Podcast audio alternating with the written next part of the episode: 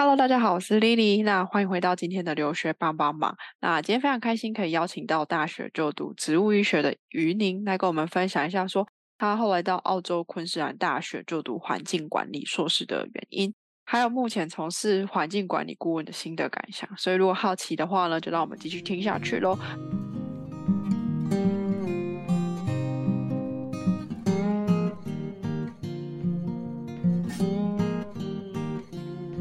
那首先的话呢，请于林先跟我们的听众打个招呼。Hello，Hello，Lily，Hello，大家。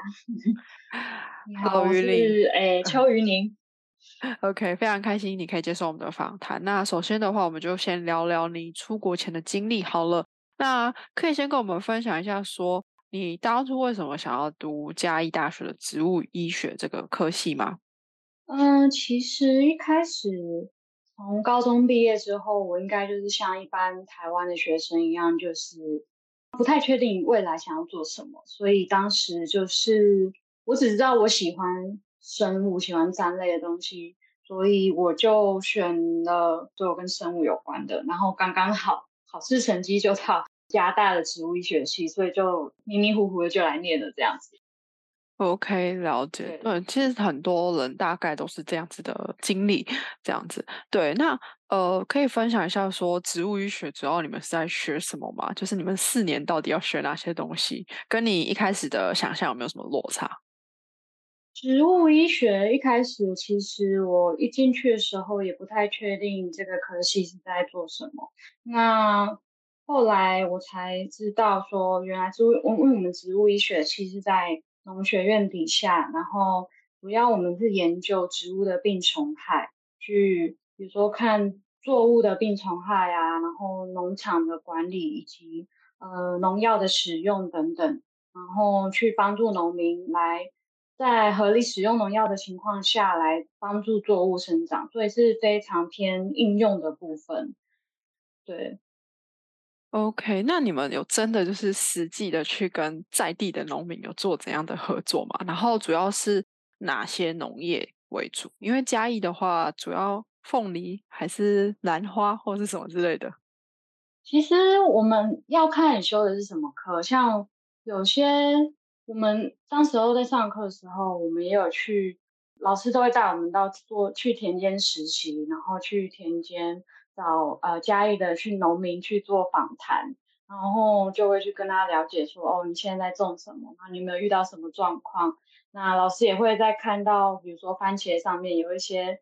病虫害的时候，就就是跟我们讲解说，可能拿放大镜出来看，就把它叶子，然后用放大镜拿出来看，然后我们就就直接就在路边教学这样。那我们也有，嗯，有一堂课是在农业农场实习的样子。然后我们会到，我们就是要自己去种一块田，每一个同学都要自己种一块田，然后自己去决定你要种什么作物。那一整个学期下来，老师最后会看你的作物长得好不好，然后你要去，呃，就是中间如果你忘记它，然后忘记去浇水，它就会死给你看，这样，就是蛮有趣的啦。那你那时候是种什么东西？种什么东西哦？好像都种一些叶菜类的，像是大陆妹啊、高丽菜跟地瓜叶。我觉得就是种比较简单、不会容易死的作物啊，还有玉米嗯，然后就至少最后还有成品，至少至少你的你的功课它还活着，就是在整个学期它是在活着的这样。OK OK，了解。OK，算是也是交作业的一个部分啦。但是，呃，那你们对于就是读植物医学，然后跟在地的农业，你自己本身对台湾的农业的这个领域有什么看法吗？你会觉得大家有很多很依赖农药的部分吗？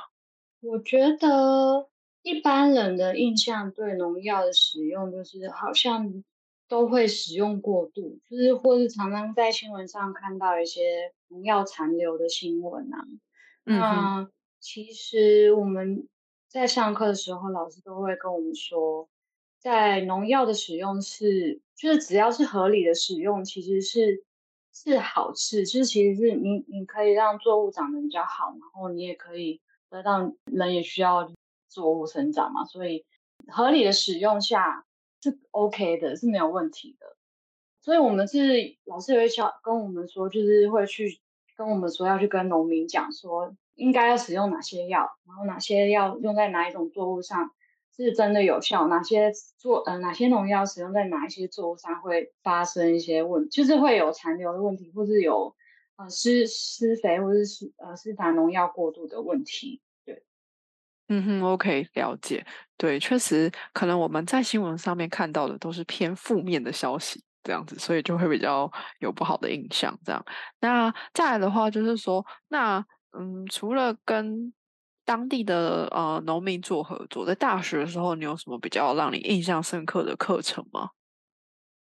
嗯，其实因为我我在大一进去的时候，我就知道其实植物医学它后来就慢慢发现，好像我自己对植物医学没有什么那么太大的兴趣，所以嗯，我那时候其实是慢慢对我们的姐妹其实是生物资源系。她慢慢去产生兴趣，所以我是会自己主动去修他们的他们的课。那我其实我最喜欢的是一门叫做生态摄影的课。生态摄影就是我们老师会教我们一些摄影的基础原理，然后嗯带我们去呃跟我们说构图的角度、构图的画面的切割等等，然后带我们到。就是户外去观察，然后去拍摄，然后讲解一些生态摄影的技巧。所以其实我我一直都是算是比较喜欢户外的人吧，所以我还蛮喜欢这门课的。OK，了解，算是你也有去修自己感兴趣的课这样子啦。对，对。那再来的话，就会想要请问，就是哎，那你读完这四年之后，你对于自己大学有一个什么心得感想吗？虽然说一开始进去的时候没有到就是非常的有兴趣，可是因为我们在上课的时候还是，嗯，我觉得因为至少它因为还是生生物相关的科系嘛，然后加上嘉义是一个环境非常棒的地方，所以我我当时我记得我常常就是会跑阿里山，有时候去抓虫，有时候就去看风景、看日出这样，所以其实。大学四年下来，我是觉得蛮充实的，因为可以跟，就是因为我是很喜欢生态的人，所以去户外是一直是我自己很喜欢的做的事情。对，OK，了解。对，这可能是对于刚好你是喜欢生态的人来讲，就是非常非常适合这样子。但，那你有遇过同学是非常非常不适应，就是嘉义的生活的吗？嗯，我觉得多多少少还是会有，就是有同学觉得就是嘉义很好山好水好无聊，然后就觉得不像台中或台北那样有有很热闹啊，可以逛街很多逛街的地方。那他们有些人就是知道自己不喜欢这里的生活，就会去想办法，就是先考短学考，或者说短期考。当然也是有就是继续念的。就是嗯，但可能也是会，也是会慢慢培养出兴趣吧。我觉得，对，就是看个人。嗯哼，对，就是看个人的那个怎么讲，生长的背景跟环境，或是自己的兴趣是怎样子的。好，那再来的话，就比较好奇说，哎，那你大学呃快毕业的时候，还是毕业的时候，你有到一间保险公司从事客服？那这个就是怎样子的一个机会，让你有？这个经验这样，哦，这个是 我也觉得蛮特别经验。这个部分的话，是因为我当时大四的大四的时候，我已经确定有申请上学校。那在确定要出国，就是毕业到出国前，还有一段时间，就是空白时间，大概四五个月的时间吧。那我就觉得，那在这这个时间，我想要去。赚点钱，去多一点工作经验，所以我就投履历，然后我我是找，嗯，特别找那个需要英文的工作，那刚好就是找到这一间保险经纪公司，那他的客户都是美国的美国人，然后华人比较多，但是就是主要都是给就是美国的客户这样，对，所以我在我在接电话的时候，就是会比较需要用到英文。我觉得也是在这份工作可以让我提前准备全英文的环境，去了解就是要怎么样在全英文的不熟悉的语言下去和和人沟通。OK OK，了解，算是蛮特别的。经验，因为很少听到大家可能就是会去补习英文啊，然后或是找外国人去练英文，但你是直接去找工作，然后从工作当中去学习英文这样子。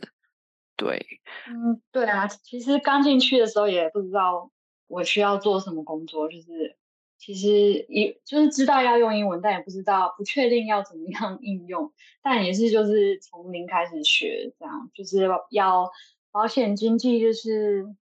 怎么说？就是你需要和去去去帮他们协助他们处理，比如说他们车祸遇到问题，要他们会打给你，然后他们防止起火或者防止找小偷也会打给你，所以是可以算是平常不会遇到的状况，嗯，就觉得蛮蛮蛮有趣的。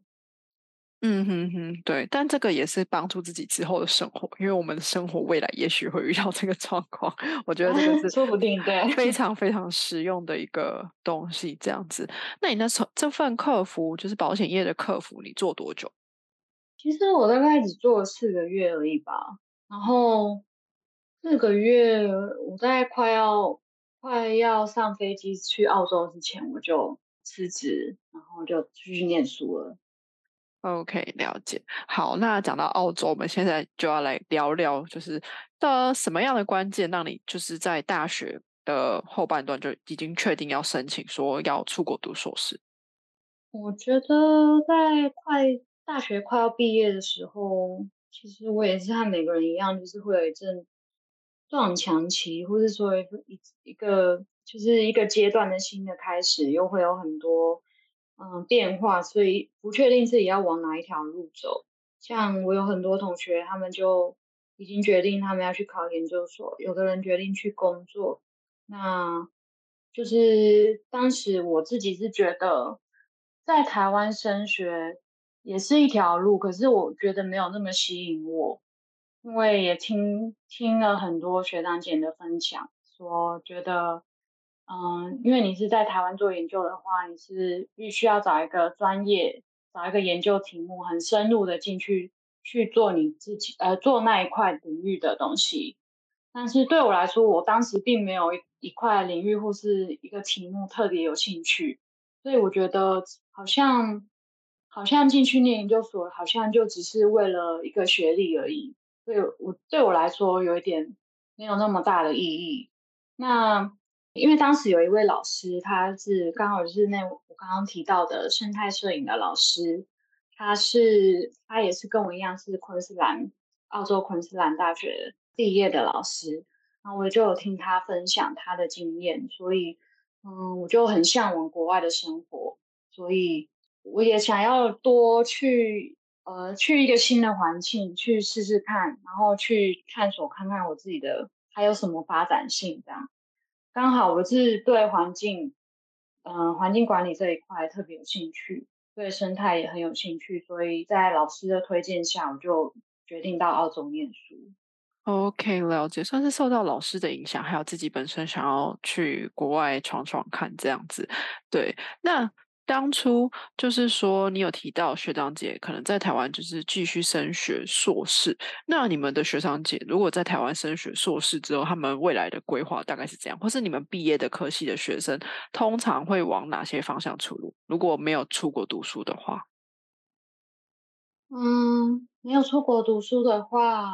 如果继续升学，大概我们这个科系出去。很大部分主要的出路比较明确的出路就是考公职，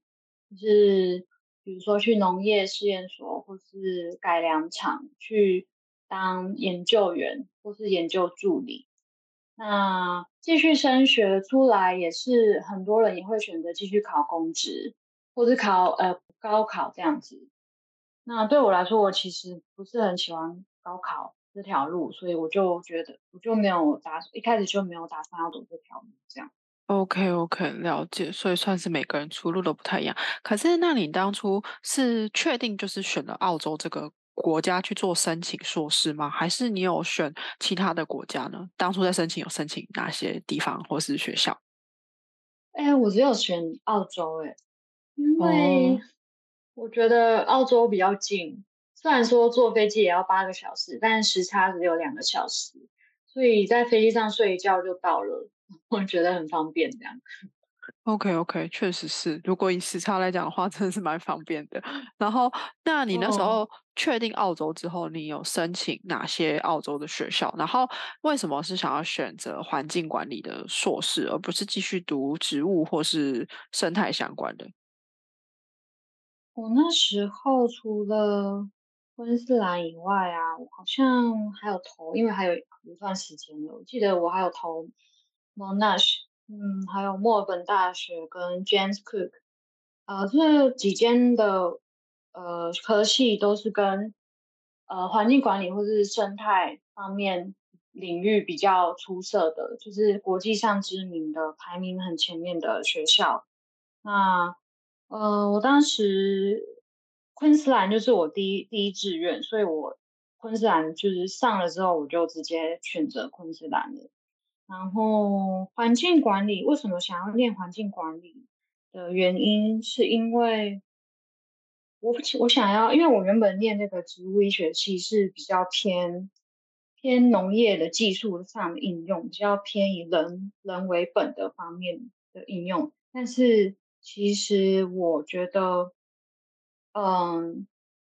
在人跟自然之间要取得一个平衡。所以我才会觉得环境管理是，它会是教导你怎么在人和你的自然资源的应用上面找到一个相对冲击比较小的最好的选择。那加上我自己对气候变迁还有对生态保育方面，是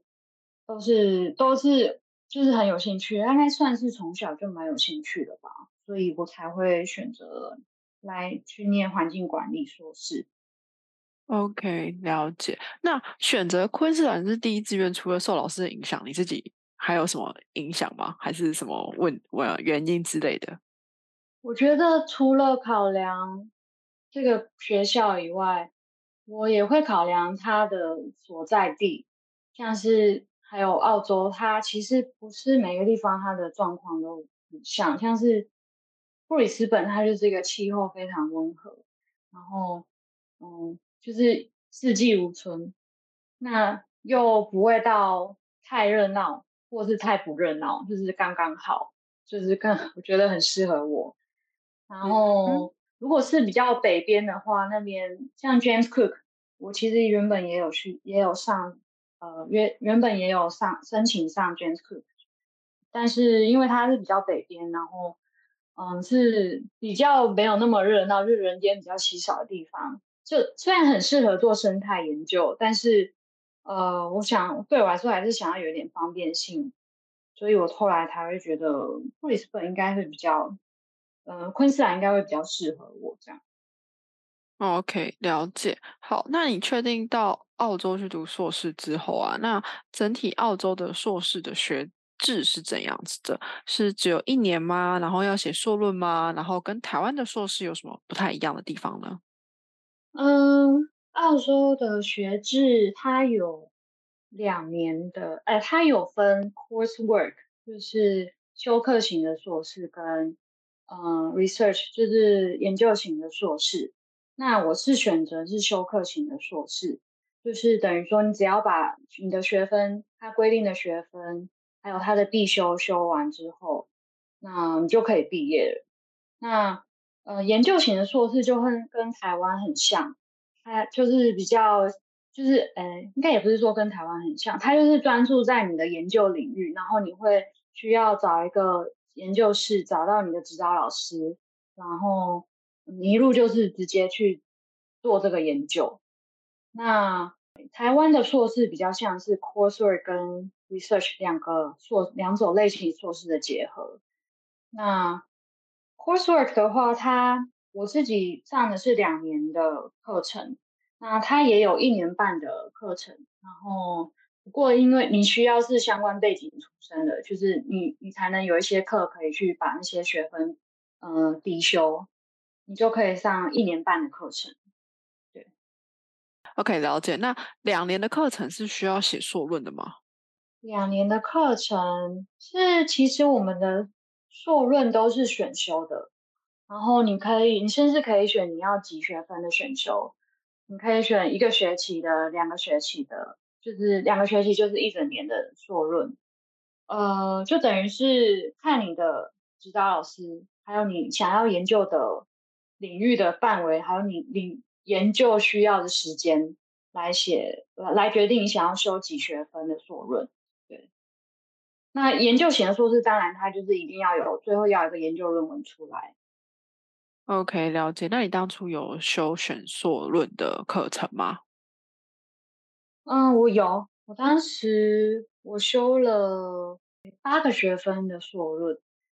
好像是一个学期的，对，那一个学期的硕论，然后我的硕论是跟我的实习有结合。OK，了解。那讲到硕论的话，跟实习有结合，那你当初是怎么找到 Healthy Land and Water Project Assistant 这个实习的内容？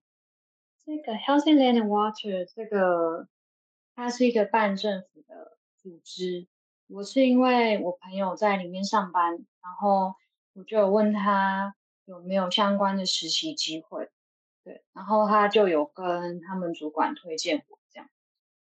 OK，了解。那你当初呃是怎么跟你的硕论去做结合的？在澳洲的话，这是一个怎样子的制度？其实也没有说是一定什么样的制度诶，因为。完全，我觉得在在澳洲，他们的他们一整个工作上或是学术上的呃氛围都是比较，你需要比较主动积极的去争取、去讨论，说你想要做什么样的研究，或者你想要达到什么样的目标。我当时在这边实习的时候，其实他们并没有提供一个明确的、明确的目标给我。所以我那时候是去先去找我的，呃，先去学校找老师，有跟他说我我有得到一个实习的机会，那我想要跟问跟老师讨论说，请老师当我的硕论的指导老师，然后同时嗯想想看要怎么样让我的实习单位跟实习研究能跟我的硕论做结合，所以中间是非常多的来来回回，然后。嗯，老师也有到我的实习单位去开会，然后去讨论，嗯，应该要做什么样的研究，或者是说双方有什么样的需求。所以当时算是算是需要，嗯，学生自己去主动来做媒合这件事情。OK，了解。那你当初主要在这间公司所做的一个计划或是内容，是在解决什么问题之类的吗？嗯，我的硕论题目主要是，呃，后来我们讨论出来是，我去研究呃环境呃 community management，就是去，因为它这个组织是一个半政府的环境组织，所以它是跟市政府申请补助，那他把这些补助分配给更 local 的环境组织来做运用。那我当时的研究是研究是这个制度是如何帮助到当地环境，呃，当地的环境组织还有当地人，然后当地人他们的需求又是什么？那主要是做像是 stakeholder management 吧，就是我有到当地的一个 local 的环境组织去做访谈，去了解说他们他们愿意参与计划的原因是什么？那他们愿意去维护。整个环境的原因是什么？那他们觉得还有哪边需要再做改善？那呃，我把他们这些内容去做一些背景调查，来去探讨说这个整个环澳洲的当地的环境的组织架构上有什么样需要改善的空间，或者说他们彼此之间怎么互相连接，这是比较社会性的研究。嗯哼，了解。那个这那这个研究跟你呃过去在硕士上的课有什么关系，或是跟你过去的经验有什么连接吗？嗯，好像其实我当时候我自己是，因为我还有修另外一堂课，它也是跟 community management 有关系。因为呃，为什么会选这个题目的原因，也是因为像我比较早提到的是，想要达到人跟自然之间的找到一个平衡。那嗯，环境管理其实它包含的面向很多，那其中一块就是社区营造这一部分。我觉得从如果能够从社区营造从下到上来去改变整个大家对于自然的管理面上的想法，我觉得是是比较能够持久、能够长期下呃运作下去的。应该说从下到上，以及从上到下，从呃，政策方面下来也是需要双双管齐下，才可以有更好的环境管理。OK，了解了。那嗯，再来的话就是想问你说，那在澳洲读书的氛围跟过去在台湾读书有什么比较不一样，或是考试方式啊，然后同学之间的相处，老师的上课方式有什么不同之类的？我觉得在澳洲上课真的刚开始的时候，我真的有吓到诶，因为我从因为从在台湾在台湾念书念了二十年，然后再去国外会发现原来原来有这么不一样的教学方法，或者说整个互动课堂上的互动是完全不一样的。我记得在大学的时候，老师问问题是基本上是没有人会主动举手回答老师的问题。对，但是，对啊，所以其实我到国外的时候发现，大家都非常踊跃的发言，就是就是你甚至也不用举手，你可以直接回答，直接跟台上的老师互动，然后老师也很欢迎，就是打断他，或者说去跟他讨论某个议题，所以整个上课的氛围是非常活泼的。那在澳洲上课，我觉得很常需要小组讨论。我们很常会分组，然后针对不同议题来做讨论。那这个小组里面就会有人来带领大家回答问题，或者是说大家就是踊跃发言，然后写在一张纸上，然后最后有看是组长或者是谁一起来发表。那我觉得这样子的学习方式，就是你又可以真的去思考老师教的东西，然后真的直接就吸收进去。所以我觉得，我觉得我蛮喜欢这样子的上课氛围。那说到考试方式的话，它其实跟也是有像是写论文当做期中考或是期末考，申论题或是计算题，要要看老师他他比较倾向的交作业的方式或是考试的方式。有的时候你其实写完一篇论文，你就可以就是期期末考就结束了。那也有是需要你上台发表，然后发表的结果就是算你的。你的期中或期末的成绩，OK，好，了解。那呃，另外想问，就是刚才可能少问的，就是你的申请过程。在申请的时候，你觉得自己可以申请上昆士兰大学环境管理硕士这个科系的关键是什么？你觉得？然后呃，包含英文的准备会很困难吗？当初你到澳洲有什么口音上面的不适应之类的？嗯。对，我觉得英文，英文，呃，当时我是在大三要升大四的时候，我那时候就决定要去出国，要出国念书，所以我那时候其实有去补习，我去补那个雅思。那雅思那时候也是觉得，因为考一次真的很贵，所以我就我就说，我就跟自己说，我一定要考完，考一次就上，所以 我就很拼命的念书。所以当时是英文部分是有先把这个难题解决，在出国之前，我知道有人会到国外去念语言学校。那嗯，因为我自己觉得费用经济上的考量，就是在台湾先把它解决掉这样。然后我自己觉得申请的经验上面来讲，虽然我没有申请过其他学校的啊，其他国家的呃学校。我觉我自己认为，澳洲学校申请有点像是门槛制吧，就是你只要有符合它的门槛，它就会让你入学，有点像是一个 conditional offer，它就给你一个条件式的入学。那你最后你的 GPA 要达到多少，它就会，或者你要达到一些你缺少的条件，比如说英文或是你的 GPA 有达标，它才会再给你一个呃。就是最 full full offer 这样。然后我觉得挑战是从你进去之后开始，就是因为之后就是全英文的上课环境，然后你要用英文去写你的你的报告，然后用英文去对话去沟通，我觉得这才是最困难的地方。对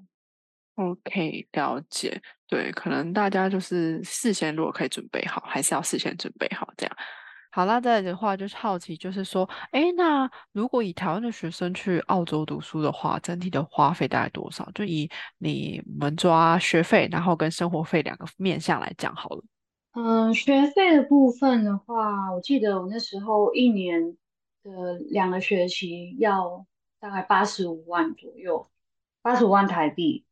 然后我记得我刚刚再去查了一下，发现现在学费涨到一百万了。我在二零一七年去念的时候是八十五万，对。然后住宿的部分，嗯，住宿的部分的话，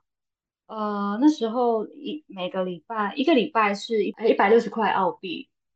我那时候是住雅房，然后跟就是需要 share house 需需要跟别人一起分租的雅房，那一个礼拜要一百六十块，对，嗯，大概是一个月台币一万五左右。如果换算下来的话，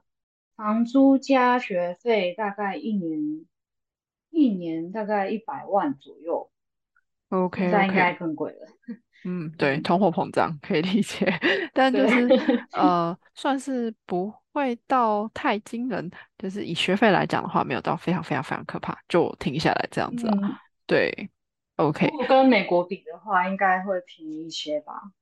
对对对，听起来是这样子的。好，然后再来的话，我们就想好好奇，我想问说，哎，那你毕业之后的职业发展，就是你毕业之后为什么没有想要继续留在澳洲发展？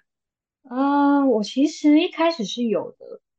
我那时候其实他澳洲，他那时候哦，我想到那时候会想要去澳洲念书，还有一个原因是因为他毕业之后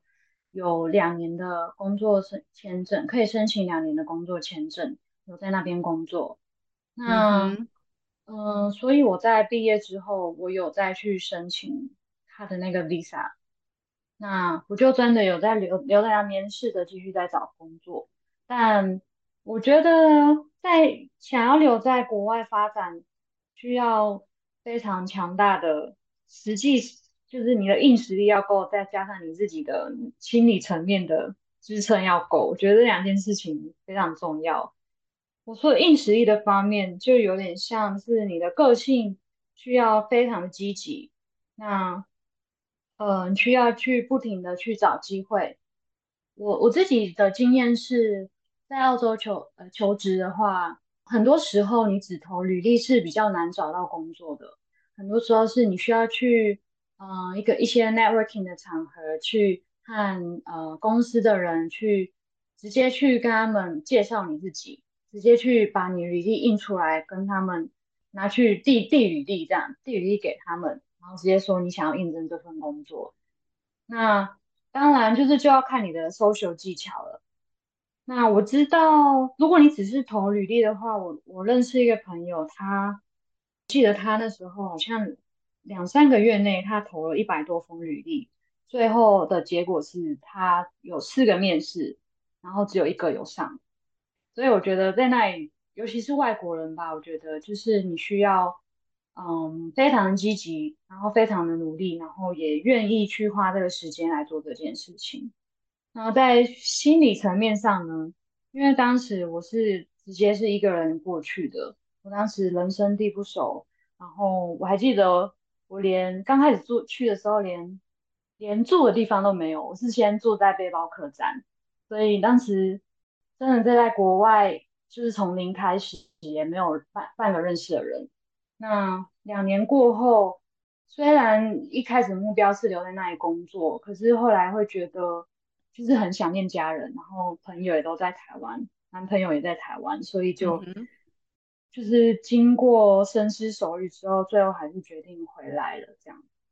OK，了解。对，其实我觉得你不是第一个，很多人可能有这样的 想法，因为我自己本身也是有这样的想法。我觉得就是家人最后都嗯是在台湾的，确实台湾真的也是一个很好的地方，真的。那后来我们就来聊聊，就是说，那你回台湾之后，确定台开始在台湾找工作了，你是往哪个方向去找，以及最后为什么想要从事顾问业？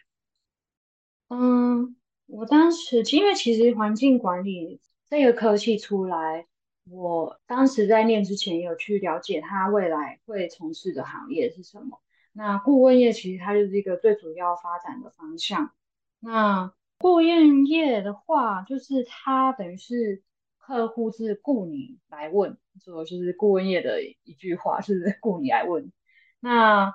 在顾问业发展的话，这是一个非常步调非常快，然后你需要懂很多呃技术，懂很多呃各不同领域的知识，你的再加上你需要有很强的逻辑分析能力，你的研究能力才可以呃回答客户的问题，那也也在客户面前才有自信去帮他们解决问题。所以我觉得这是整体上是呃，你需要一直动脑，但是的相对来讲，你是成就感也是蛮高的这样。OK，了解。那你觉得，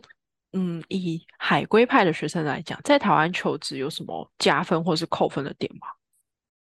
嗯，国外的硕士学历，我觉得，我觉得我在求职方面比较不会遇到困难，再加上因为我其实一直就是回来之后，我就是还是想要做能够讲英文的工作，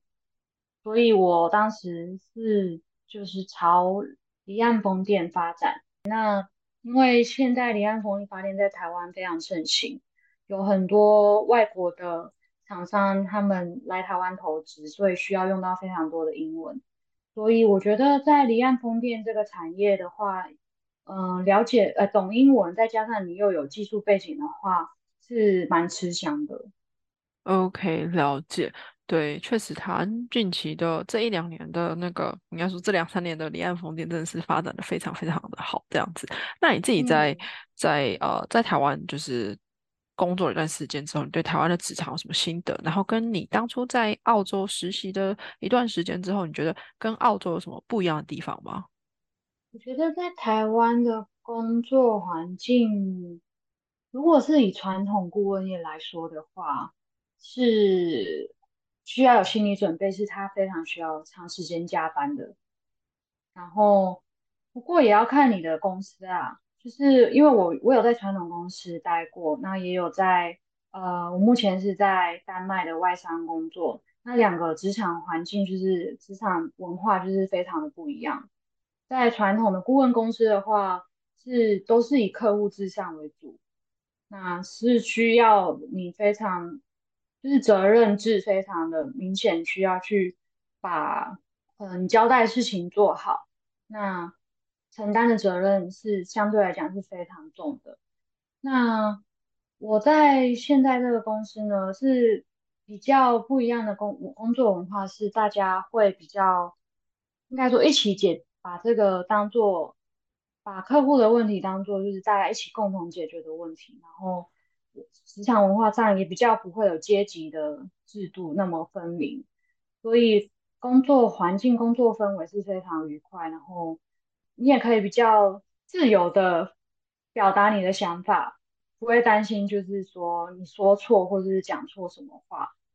那我觉得在与同事之间的相处上是非常融洽的，比较不会有压抑的感觉。OK，了解。那最后一个问题的话，就想问你说，你可以给我们也想到澳洲读书的听众一些建议吗？可以做一些什么事前的准备之类的，会到呃会比较帮助他到当地之后可以更顺利的生活。嗯，我觉得如果你想要到澳洲念书，你你想要做这件事情，就我就觉得是非常厉害的一件事情了，就是因为就是你要到一个完全陌生的环境去开始新生活，我就觉得这是一件嗯值得鼓励的事情。那在澳洲，我觉得如果要你是比较愿意去，你想要能够好好利用你难得在国外的生活的话，我觉得你呃可以呃勇敢踏出去，就是勇敢去跟当地人，或是你也不用一定要当地人，是可以跟呃同样是国际学生，但是不同国家的人多多去表达，多多去沟通，多多去 social。那嗯，我觉得很多时候英文并不是在课堂上。嗯，学的有时候甚至更多时候是在你和朋友之间的聊天，然后去了解更多不同文化背景，或是呃更多口语上的表达，是从日常生活开始的。所以我觉得要能好好体验国外生活的话，嗯，愿意就是要保持保持一颗包容的心非常重要。嗯，就是祝福各位。